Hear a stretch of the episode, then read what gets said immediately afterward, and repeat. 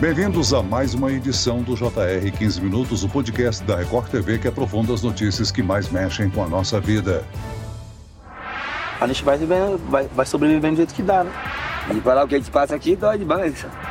O Brasil tem 206 mil moradores de rua, 52 mil somente em São Paulo. O levantamento é da Universidade Federal de Minas Gerais, que analisou os dados do Cadastro Único do Governo Federal. Na capital paulista, a cena impressiona. Pessoas que vivem em barracos, lonas e camas improvisadas são facilmente vistas, principalmente na região central da cidade. Em todo o país, a população de rua cresceu 211% em um período de 10 anos. Por que o número de moradores de rua cresce a cada ano. Como mudar essa realidade? E a importância da ajuda de voluntários e organizações não governamentais para essa população. O 15 Minutos de hoje discute esse tema com o coordenador geral do Instituto Cidades Sustentáveis e da Rede Nossa São Paulo, Jorge Abraão. Bem-vindo ao nosso podcast, Jorge. Olá, Celso, é um prazer estar com vocês.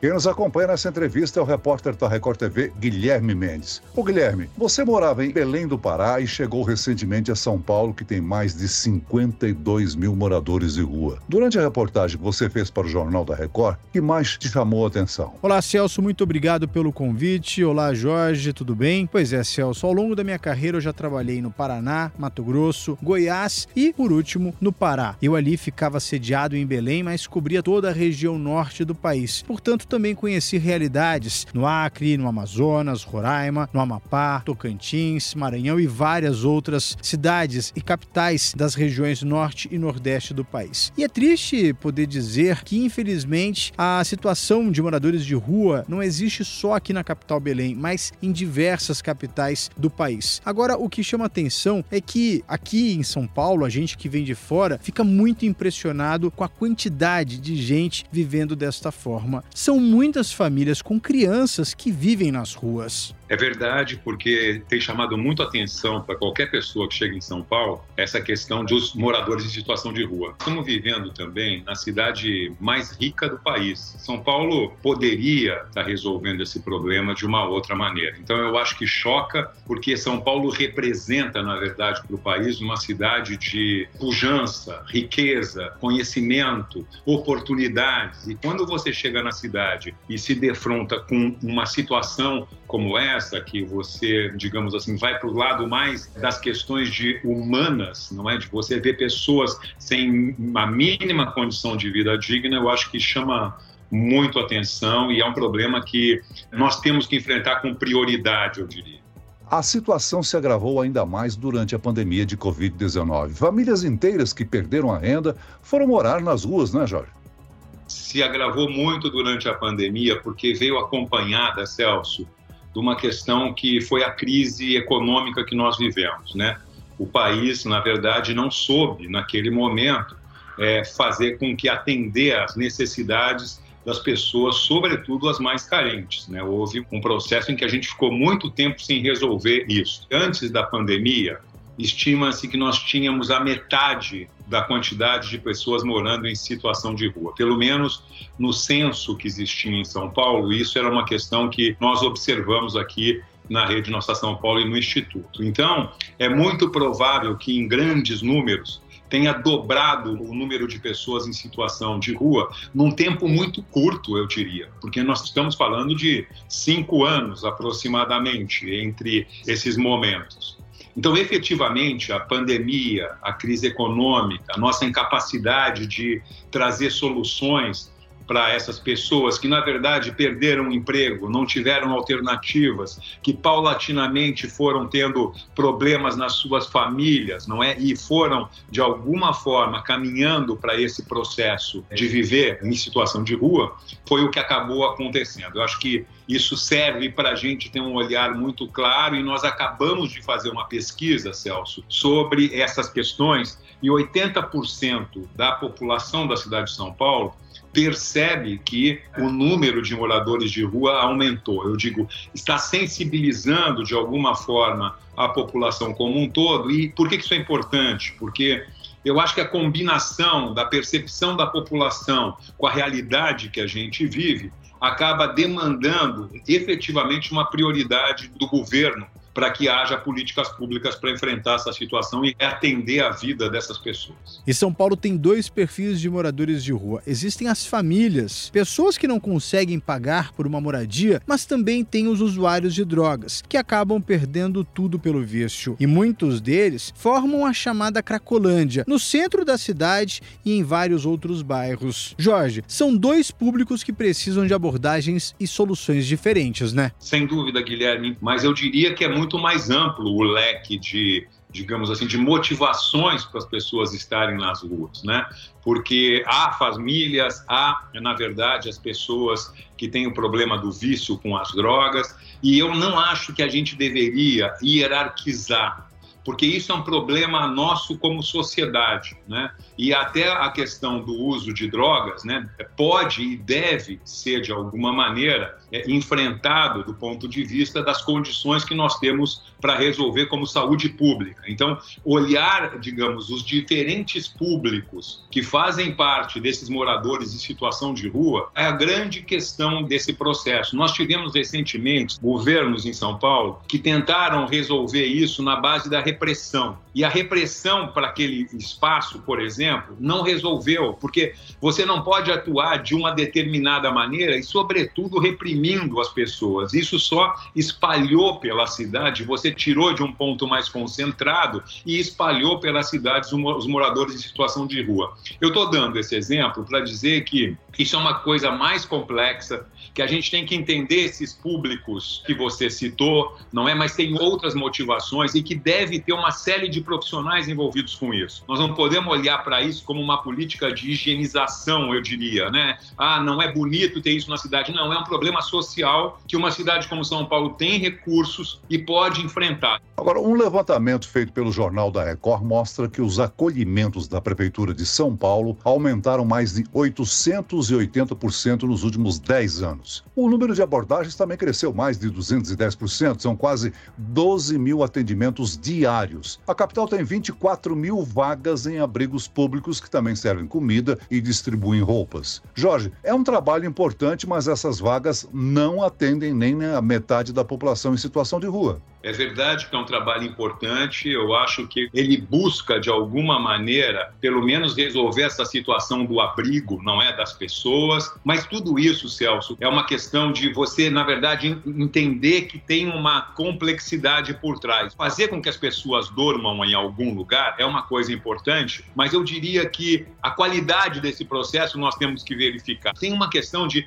que oportunidades nós geramos para essas pessoas. Porque quando você pergunta para a sociedade, fala: olha, mas essas pessoas, para deixarem de viver assim, elas têm que ter oportunidades que elas possam estar de alguma forma para elas subirem um degrau e conseguirem sair disso. Então, nós temos o problema da questão da moradia, mas nós temos a questão de como é que a gente gera oportunidades, como é que a gente pode capacitar, começar a pensar nessas pessoas para elas poderem minimamente entrar num mercado de trabalho, gerar oportunidades para isso. Então, eu diria que nós podemos, às vezes, estar tentando resolver com boa vontade um determinado ponto, mas nós talvez não tenhamos, do ponto de vista público, a compreensão ainda de que nós devemos estar atuando em diversas frentes para poder efetivamente estar resolvendo esse problema. Agora, a Universidade Federal de Minas Gerais aponta 206 mil moradores de rua em todo o país, tendo como base dados do Cadastro Único do Governo Federal. Mas para o Instituto de Pesquisa Econômica Aplicada, o IPEA, esse cenário é ainda mais grave. Um levantamento divulgado no final do ano passado mostra que o Brasil tem pouco mais de 280 mil pessoas em situação de rua. Em uma década, de 2012 a 2022, o crescimento foi de 211%. Por que, que esse número cresceu tanto nos últimos 10 anos, Jorge? Há oito anos nós estamos enfiados numa crise política e econômica que gerou uma instabilidade no país. E nós, economicamente, praticamente não crescemos. Uma crise econômica ela gera desemprego e com isso as pessoas ficam sem alternativas. Nós tivemos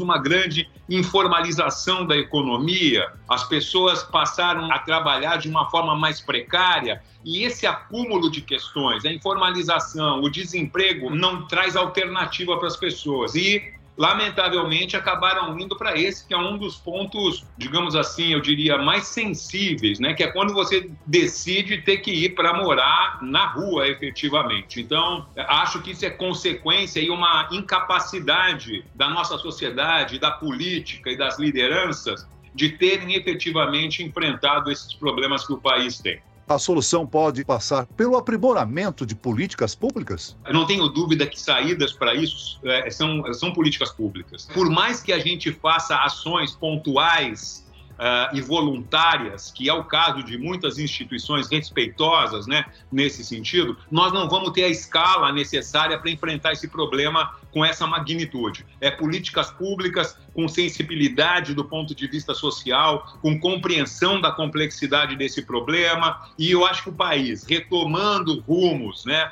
na economia, nós temos condições de efetivamente reduzir esses números, que são números absurdos para um país como o Brasil. Jorge, as prefeituras trabalham diretamente com essa população, mas as políticas públicas para retirar essas pessoas da rua passa também pelo Estado e pelo governo federal. No caso, é preciso um trabalho conjunto para reduzir o número de pessoas em situação de rua? Acho que é um trabalho conjunto, sim, de governo federal, governo estadual e governos municipais.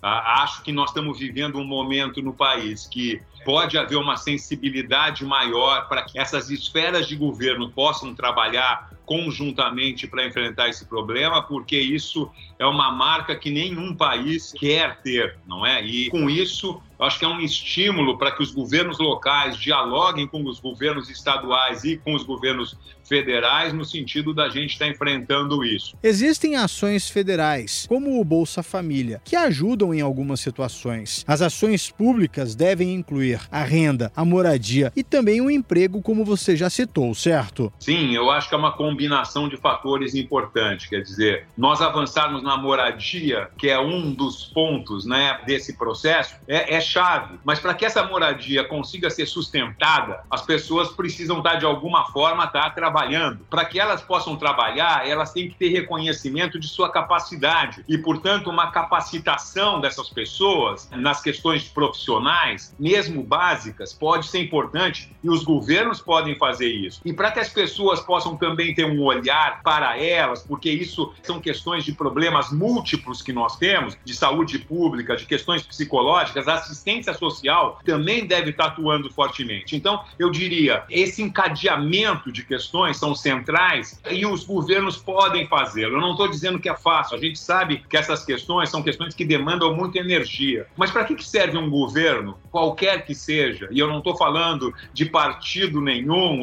para que serve os governos se não para gerar condições de vida digna para a população de uma forma geral? É, essa é a grande prioridade que os governos devem ter. Ô Jorge, ainda estamos no outono e as temperaturas já caíram antes mesmo da chegada do inverno. Aqui em São Paulo já foram registradas até as primeiras mortes que a princípio foram causadas pelo frio. Esse é um período do ano que mais preocupa a nossa população, né? Existem campanhas para doação de agasalhos e cobertores e distribuição de alimentos. Qual a importância de voluntários e organizações não governamentais no auxílio dessa população? É muito importante, Celso, é, esse apoio que essas organizações dão. A sociedade civil brasileira, assim, as organizações, são fundamentais para que a gente consiga avançar em ações públicas e também em propostas efetivas para mudanças. Então, eu acho que nós só temos que incentivar esse tipo de questão e reconhecer o valor desses processos. Ao mesmo tempo, nós não podemos pensar que essas ações substituem o poder público, dado a escala do problema que a gente tem. Jorge, antes de encerrar, como é que é o trabalho da Rede Nossa São Paulo? Como é que vocês acompanham e auxiliam essa população de rua? A nossa maneira de acompanhar, Celso, é, na verdade, é revelando o dado, é fazendo proposta de políticas públicas, é, é propondo para a prefeitura e, ao mesmo tempo, é, na verdade, criticando a prefeitura quando ela não faz. Nós acabamos de fazer uma pesquisa sobre esse tema, não é? E eu citei aqui algumas questões para você, mostra a gravidade do problema, mostra assim que tipo de saídas, quais são as causas e que tipo de saídas estão sendo apontadas. E nós dialogamos aqui também sobre essas questões e nós chamamos para um debate no SESC, a prefeitura, sociedade civil, é, vereadores, deputados, para poder dialogar sobre o tema e dizer, olha, o que, que nós podemos estar fazendo para gerar transformações nessa questão. Então, nós estamos trabalhando, escutando a sociedade, levando essas demandas e propostas para os governos, para prefeituras e dialogando também com o poder legislativo. Muito bem, nós chegamos ao fim desta edição do 15 Minutos. Eu quero aqui agradecer a participação e as informações do coordenador-geral do Instituto Cidades Sustentáveis e da Rede Nossa São Paulo, Jorge Abrão. Obrigado, Jorge. Foi um prazer estar com você, Celso. E agradeço a presença do repórter do Jornal da Record, Guilherme Mendes. Obrigado, Guilherme. Celso, eu que agradeço mais uma vez o convite. Jorge, muito obrigado por todas as informações. É sempre um prazer e um privilégio estar aqui conversando com você, Celso, e com todos os seus entrevistados. Conte comigo.